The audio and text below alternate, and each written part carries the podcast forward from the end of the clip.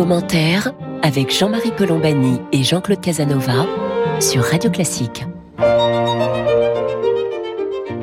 Bonjour et bienvenue dans Commentaire. Jean-Claude Casanova et moi-même, nous sommes heureux de vous retrouver pour cette conversation hebdomadaire qui va porter une fois n'est pas coutume, sur la France, puisque nous étions jusque-là monopolisés, hélas, par la guerre de la Russie contre l'Ukraine.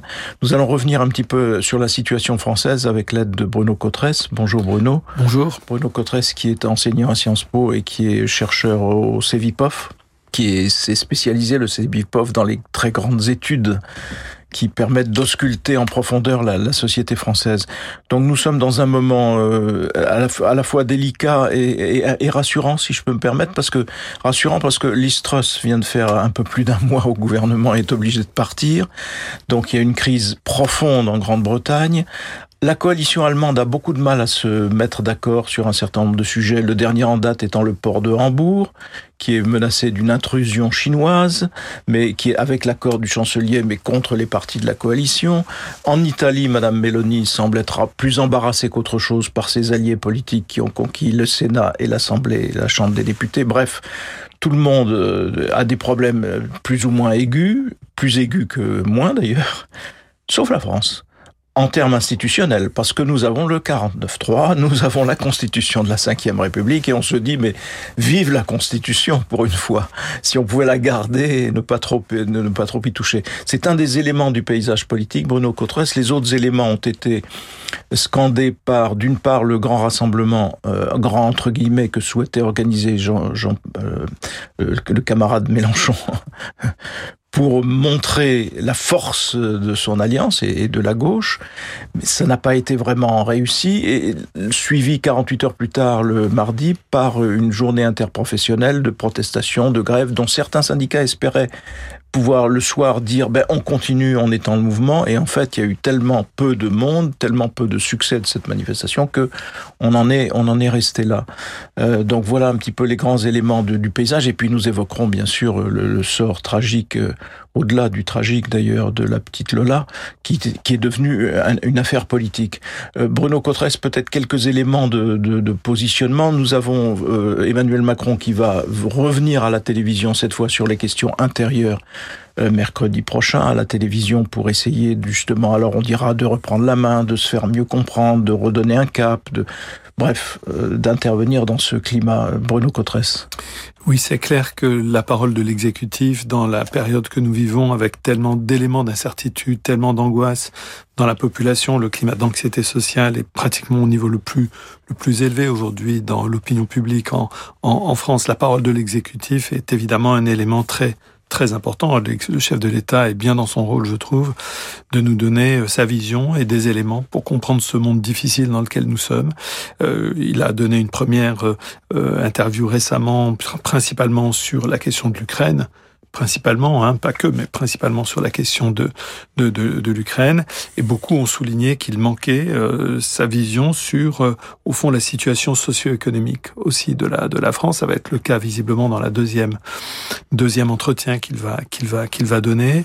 Mais on a effectivement, voilà, cette situation de notre vie euh, politique avec des éléments auxquels on peut se raccrocher. Vous l'avez souligné, effectivement, euh, les institutions qui permettent de fonctionner dans ce brouillard dans lequel ne, beaucoup de pays sont plongés euh, aujourd'hui.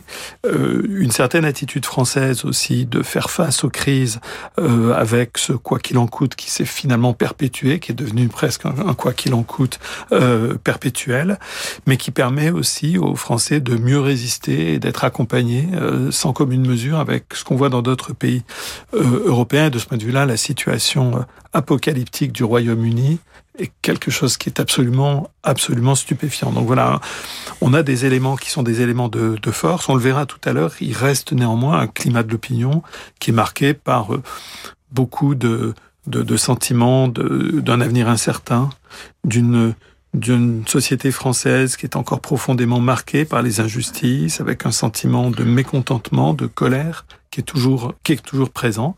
Euh, certains ont rêvé de faire redémarrer la crise des gilets jaunes, ou ont rêvé d'une mobilisation sociale de grande ampleur, et vous l'avez rappelé, pour le moment en tout cas, elle n'a pas lieu. Jean-Claude Casanova.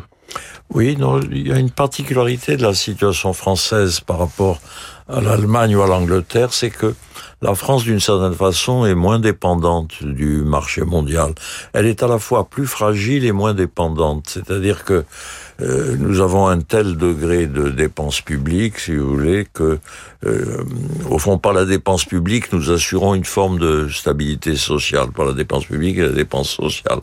Mais la contrepartie, c'est la fragilité, c'est-à-dire que la France est énormément endettée, nous devenons le pays le plus, nous allons être peut-être le plus endetté en Europe, nous sommes le pays avec la pression fiscale la plus élevée, et la population française a le sentiment que l'État peut garantir des revenus, si vous voulez. L'idée très simple que les revenus dépendent de la production, ce qui est pourtant une évidence, l'idée que les revenus dépendent de la production n'est pas perçue par l'opinion publique. Il y a l'idée qu'il y a un tiroir caisse disponible euh, où on met les riches en général, où on croit que...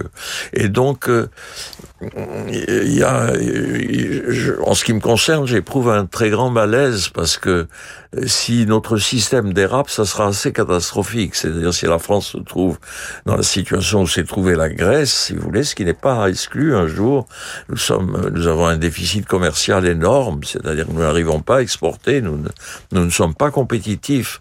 Et, et bien évidemment, nous ne pouvons pas nous contenter de la production nationale. Nous sommes obligés d'importer. Si nous nous contentions de la, la production nationale, ça serait une gigantesque baisse de revenus et de pouvoir d'achat. Et donc, cette fragilité française je trouve très angoissante, fragilité de la situation et permanence, force des institutions.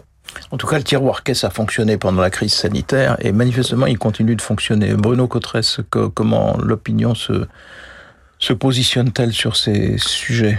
Dans le climat qu'on a qu'on a décrit, c'est-à-dire ce climat de très forte anxiété sociale, d'un avenir qui est de plus en plus confus et incertain, il y a de très fortes demandes de protection. Euh, les Français aujourd'hui sont principalement euh, demandeurs euh, de protection au plan économique, au plan social. Donc cette demande qui est toujours assez forte en France est aujourd'hui effectivement très largement partagée, y compris dans des familles politiques qui pourtant ont au cœur de leur de leur positionnement, la question de la réduction des déficits, la question de moins d'impôts, moins de taxes, moins de fonctionnaires.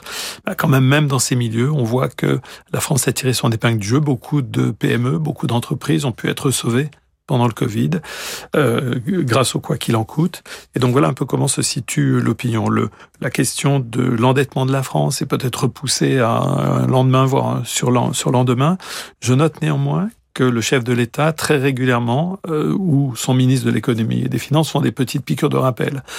Euh, la première ministre elle-même, montant à la tribune pour défendre euh, le recours au 49.3, a défendu un projet de budget, dit-elle, sans creuser les déficits et sans impôts nouveaux. Le chef de l'État, dans sa récente interview sur la situation internationale, à la fin, rappelle que pour lui, les réformes et le travail sont les, les, outils principaux, ce sont les enjeux principaux pour faire perdurer le modèle social français. Emmanuel Macron ne cesse, depuis qu'il a été élu, d'essayer d'expliquer aux Français que ce n'est qu'à condition de faire des réformes et de faire de la croissance économique et de travailler davantage qu'on pourra euh, générer euh, les, les, les, dividendes qui permettent de faire fonctionner le modèle social euh, français. De ce point de vue-là, par contre, il y a beaucoup moins de consensus. La demande sociale fait l'objet d'un très large consensus. Les modalités pour distribuer cette protection sociale et la financer font l'objet de beaucoup moins de consensus. Alors l'avantage de la situation actuelle, c'est que l'Assemblée nationale représente davantage la diversité politique française qu'auparavant. Que quand il y avait une majorité absolue et donc euh, une, obéissance automatique au, au, gouvernement, etc. Mais à l'inverse, euh, le spectacle donné euh, est plutôt la véhémence, l'intolérance, plutôt que quelque chose qui débouche, que dont on puisse tirer quelque chose de très positif de cette diversité. Ou je me trompe, Jean-Claude Casanova? Oui, mais je voulais dire la particularité du Parti républicain, parce que d'une certaine façon, Emmanuel Macron fait la politique qu'a toujours défendu le Parti républicain. D'ailleurs, le ministre des Finances, euh, qui n'est pas fondamentalement différent des, des, membres du Parti républicain, le dit. Et donc, il y a une espèce de, il y a une espèce de rage politique, si vous voulez, qui est déconnectée de la situation réelle de la France. Euh, Mélenchon, la, gauche telle qu'elle est devenue aujourd'hui, si vous voulez, la, soumission du Parti socialiste à Mélenchon, et l'extrême droite qui pense que le seul problème c'est le problème de l'immigration, euh, sont déconnectés de la réalité économique de la France. Et le Parti républicain, qui en gros, par ses électeurs et par ses, agissements anciens, est sur la même ligne que Macron, a une espèce aussi de, rage qu'on voit au Sénat ou ailleurs, de rage. Ils veulent, ils veulent la même politique et ils veulent faire partir Macron. Donc c'est quand même contradictoire cette, cette euh, absence du, parti républicain, Bruno Cotresse, parce qu'ils sont même absents dans l'hémicycle. On les voit peu, on les voit pas, on les entend pas en tout cas. Euh, Est-ce que c'est dû simplement au fait qu'ils vont se doter d'un président du parti et donc faire un choix de ligne politique?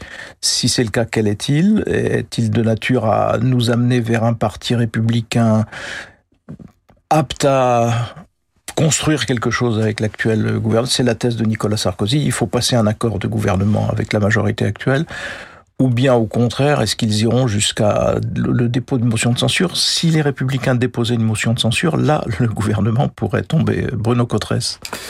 Il est clair qu'il y a des facteurs évidemment de, de court terme. Vous l'avez rappelé, euh, il y a effectivement une élection euh, du futur leader des euh, républicains. Et donc évidemment en période de campagne euh, interne, les prises de position peuvent s'expliquer. Et on n'est pas du tout aujourd'hui dans un contexte où les républicains pourraient faire un pas vers, par exemple, la majorité relative d'Emmanuel Macron, parce que ça serait effectivement s'aliéner une partie de leur corps électoral et des, et des, et des, et des militants. Il y a des raisons beaucoup plus structurelles et de, et de, et de long terme cette formation euh, politique. C'est une formation politique qui a, euh, au fond, sur la question de l'économie, qui sait assez bien où elle est, euh, c'est euh, la, doctrine classique d'un parti de centre droit euh, qui souhaite une économie plus compétitive, plus fluide, moins d'impôts, moins de taxes, moins de moins de fonctionnaires. Donc de ce point de vue-là, ils savent très bien où ils sont. Par contre, depuis plusieurs, au moins deux, peut-être trois décennies, ils sont fortement travaillés en interne par la question de l'identité, la question de l'immigration, la question du rapport aux frontières, euh, normalement, le, plaidoyer pour le libéralisme économique devrait s'accompagner d'un plaidoyer pour l'ouverture et l'ouverture des frontières. Et puis c'est une autre combinatoire qui s'est mise en place avec une position sur la question de l'identité très très conservatrice, très forte par plusieurs leaders des républicains et une position sur l'économie qui restera assez, assez fidèle. Alors c'est vrai que face à toutes ces contradictions, l'ancien président Nicolas Sarkozy avait proposé une recette assez simple, au fond tirant le constat que les républicains ne peuvent plus prétendre être numéro un, et de dire autant monter dans le carrosse du numéro un et être le numéro 2 à ses côtés. On verra bien, sans aucun doute, penser Nicolas Sarkozy, quand Emmanuel Macron ne sera, ne sera plus là. Cet raisonnement extrêmement, je dirais, à la fois tactique et, et, et stratégique a lui aliéné une bonne partie du, de, de, son propre camp, sans aucun doute, parce qu'il n'a pas soutenu la candidate du parti pendant l'élection euh, présidentielle. Mais la question reste entière.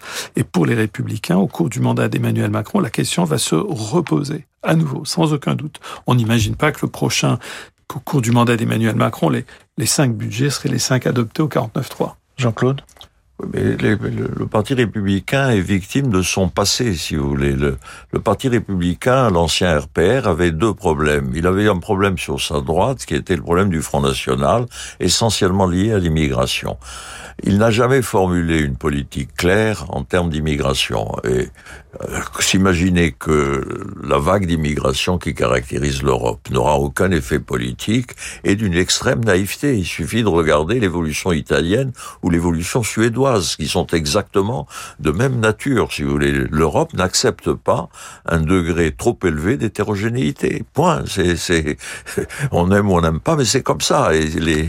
Et donc, le Parti républicain, ne résolvant pas ce problème, se trouve grignoté sur sa droite et sur sa gauche, sur le centre, si vous voulez, c'est comme si l'UDF était devenu majoritaire. Donc, euh, et ils ont, les gaullistes ont toujours eu une espèce d'horreur des centristes. Ils veulent bien les centristes en minorité à l'intérieur du système, mais les centristes étant majoritaires, ils sont, ils sont coincés. Et comme ils n'ont pas eu de personnalité suffisante, euh, ils ont, ils ont choisi Fillon plutôt que Juppé. S'ils avaient choisi Juppé, ils auraient gagné l'élection présidentielle. Ils ont choisi ils ont perdu l'élection présidentielle. Depuis, ils n'ont pas de leader avéré. Et donc, ils sont dans une...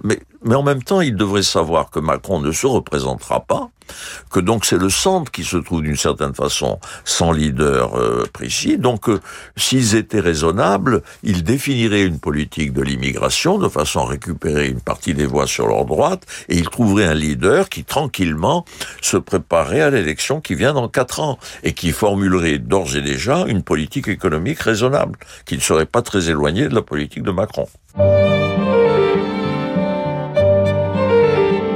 Commentaire sur Radio Classique. Nous sommes aujourd'hui avec Bruno Cotresse, qui est enseignant à Sciences Po et qui est maître de recherche euh, au CNRS et au CEVIPOF. Euh, pour commenter la situation française, il y a, on évoquait donc l'anxiété qui domine dans cette euh, population française aujourd'hui, parce que attaquée, j'allais dire, de plusieurs côtés, il y a quelque chose qui est venu alourdir considérablement le climat dans le pays, c'est évidemment le drame de cet assassinat de la petite Lola, avec euh, aussitôt une surexploitation politique qui, qui, a créé un malaise très très intense parce que euh, au point de départ, on peut comprendre que euh, la, nature même de la politique, c'est de récupérer, c'est donc de canaliser, c'est de déboucher ensuite sur des actions concrètes. Mais là, dans, sans respect de la parole des parents, aucune, aucunement, avec une précipitation évidente, euh, une volonté de dénoncer les, tous les étrangers, au fond, de faire porter le fardeau à tous les étrangers. Euh, et puis, euh, par exemple, de la part d'Éric Zemmour, l'achat de noms de domaine euh, au nom de Lola, euh, je veux dire, on, a atteint vraiment, j'allais dire, des sommets. C'est plutôt le, bas du bas de la politique. Et néanmoins, tout ça dans un contexte où l'opinion doit être assez profondément touchée. Bruno Cotresse. Oui, c'est vrai. D'abord, euh, d'abord, revenons effectivement sur cette dimension politicienne. c'est vrai que c'est proprement écœurant parce que on devrait d'abord et avant tout respecter le deuil de la famille, au minimum laisser passer les funérailles après que le politique ait quelque chose à dire, en prenant un, cas comme étant particulièrement exemplaire de problèmes que des partis politiques souhaitent euh, voir mis sur, sur la table et qu'on en discute, ils sont dans leur rôle en faisant ça. Voilà, on peut pas les condamner de donner du sens, de vouloir donner du sens à un événement qui est tellement heurtant et tellement euh, profondément euh, choquant mais c'est effectivement la temporalité, la précipitation. Vous l'avez dit, la récupération euh, grossière, euh, l'achat de noms de domaine, c'est absolument révoltant. Euh, après, il y a le, le phénomène d'opinion. On est là typiquement dans un phénomène qui est un marqueur d'opinion. Euh, tout le monde se rappellera de ce cas, dans, de ce drame, dans, dans les mois et peut-être même les années qui arrivent.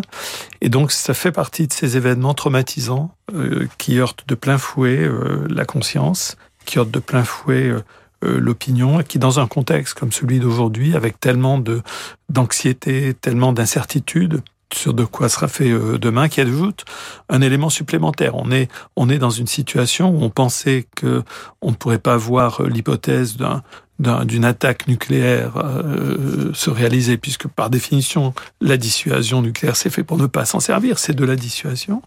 On pensait, euh, voilà, dans, dans, un contexte comme celui-ci, un, un, un, crime de cette nature ajoute un élément supplémentaire euh, qui va choquer, qui donne l'image euh, d'une société qui est en train de, de manifester des, des, signes de délitement. Et donc c'est un marqueur de l'opinion.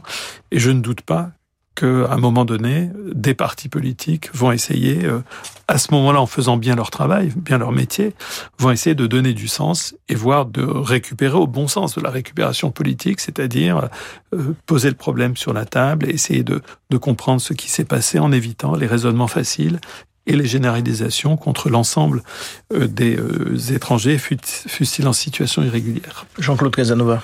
Oui, non, c'est c'est la dramatisation excessive parce que euh, il y a trop de postures et trop de postures c'est une forme d'imposture d'une certaine façon parce que euh, il y a un problème difficile qui est le problème de l'immigration clandestine. Euh, la France a beaucoup de d'étrangers qui vivent en France alors qu'ils n'ont pas le droit d'y vivre. Bon, que parmi eux, il se trouve euh, quelqu'un qui commet un crime ou quelqu'un qui commet un délit, c'est, si j'ose dire, euh, un événement euh, naturel. C'est sur sur 10 000, 100 000, 200 000 personnes, il y aura nécessairement un criminel. Mais le, le problème n'est pas de se mettre à le dénoncer en prenant l'idée, voilà, vous êtes responsable, etc. Il est évident que le Premier ministre, le Président de la République ne sont pas responsables de l'événement qui s'est produit. Le problème, c'est de regarder clairement, de, de formuler la politique qui permet de réduire le nombre d'illégaux en France, euh, de savoir de, de canaliser la politique des visas, etc., d'en parler calmement. Après tout, il suffit de regarder en Suisse. Il est très difficile d'être un immigré clandestin en Suisse. Alors ce qu'arrivent à faire les Suisses, pourquoi les Français n'arrivent pas à le faire? Et, parlons sérieusement du problème et évitons, je trouve, on voit l'évidence que euh, Zemmour ou, le, les, le fond, les, Marine Le Pen, etc., veulent profiter de l'événement et ça ne, ça ne fait que compliquer les choses, ça passionne excessivement, ça fait apparaître des sentiments qui ne sont pas qui ne sont pas euh, acceptable humainement, si vous voulez. Pas tous les immigrés clandestins algériens qui sont en France ne sont pas des criminels et des assassins. Il y a parmi eux des quantités de gens honorables et qui essayent de vivre et de travailler. Le, problème est d'aboutir à une situation beaucoup plus saine par une réflexion politique. Et j'espère que le président de la République en tirera comme conclusion qu'il doit exprimer clairement la politique française de l'immigration. Alors le président de la République, euh, Bruno Cotresse, avant de, de se séparer, euh, il jouit d'une popularité euh, réelle mais faible. Euh, il a un mandat non reconductible.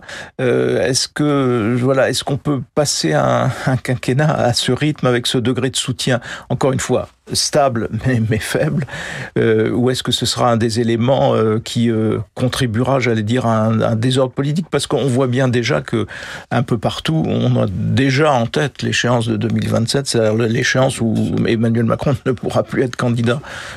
Bruno Cotresse. Situation très difficile pour l'exécutif sur le front de la popularité. Effectivement, popularité que je qualifierais de très tiède personnellement. Euh, des enquêtes d'opinion euh, récentes euh, qui sont parues ces dernières heures montrent même euh, des signes inquiétants pour la Première ministre qui s'effondre dans un sondage qui est en train de paraître de pratiquement 10 points de popularité, ce qui est une évolution extrêmement significative. On ne peut pas continuer effectivement à porter des réformes pendant cinq ans si on a un niveau de popularité qui est très faible. Et pour Emmanuel Macron, vous l'avez souligné, la problématique, c'est que plus l'horizon de 2027 se rapprochera, plus les Français le verront déjà comme une personnalité du passé. Quel paradoxe Il aura tout juste 50 ans quand il quittera le pouvoir. Oui, mais ça, ça renvoie au fait qu'il ne peut faire que deux mandats. Comme, comme, enfin, je veux dire, il y a beaucoup de réformes constitutionnelles qui ont été faites dans la période récente et dont on commence à apercevoir les effets pervers. Par exemple, le non-cumul. Ben, le non-cumul, ça a contribué à, tu à, tuer le Parti socialiste. Je veux dire, alors que même que on pouvait considérer qu'un mandat national et un mandat local, c'était quand même utile. De la même façon, le quinquennat. Le quinquennat, c'est sûrement peut-être une bonne chose, même sans doute, mais néanmoins, on n'a pas vu les effets pervers qui changent la nature de la présidence de la République. Et là, la limitation à deux mandats aussi, on va, on va en mesurer les effets aux dépens d'Emmanuel Macron, mais aux dépens de, aussi de, de, de, la collectivité. Jean-Claude, juste un mot avant de conclure. Giscard disait que l'idéal, c'était de gouverner avec deux Français sur trois, et Macron gouverne avec un Français sur trois, ce qui est incontestablement plus difficile, mais je ne vois pas comment il pourrait faire autrement. Voilà, et puis en, en, je reviens à notre point de départ, l'Istrus nous incite à penser qu'il vaut mieux garder la Constitution maintenant telle qu'elle est, parce qu'au moins c'est un pôle de stabilité dans un univers où tout est en mouvement et où en effet chaque jour apporte son lot d'angoisse de, et d'anxiété supplémentaire. Le, le, Sénat y veille. Voilà, merci en tout cas. Merci Bruno Cotresse, je rappelle merci que vous. vous enseignez à Sciences Po et que vous êtes euh, aussi au CEVIPOF, le CEVIPOF qui nous livre très régulièrement d'ailleurs des enquêtes approfondies sur euh, les fractures, les angoisses, etc. Il y a, assez peu d'éléments aussi de, se réjouir de ces enquêtes, mais néanmoins, elles sont là pour, nous, pour nous éclairer. Merci à vous toutes et à vous tous de nous prêter attention. Euh, et Jean-Claude Casanova et moi-même, nous vous donnons rendez-vous samedi prochain pour une autre édition de commentaires.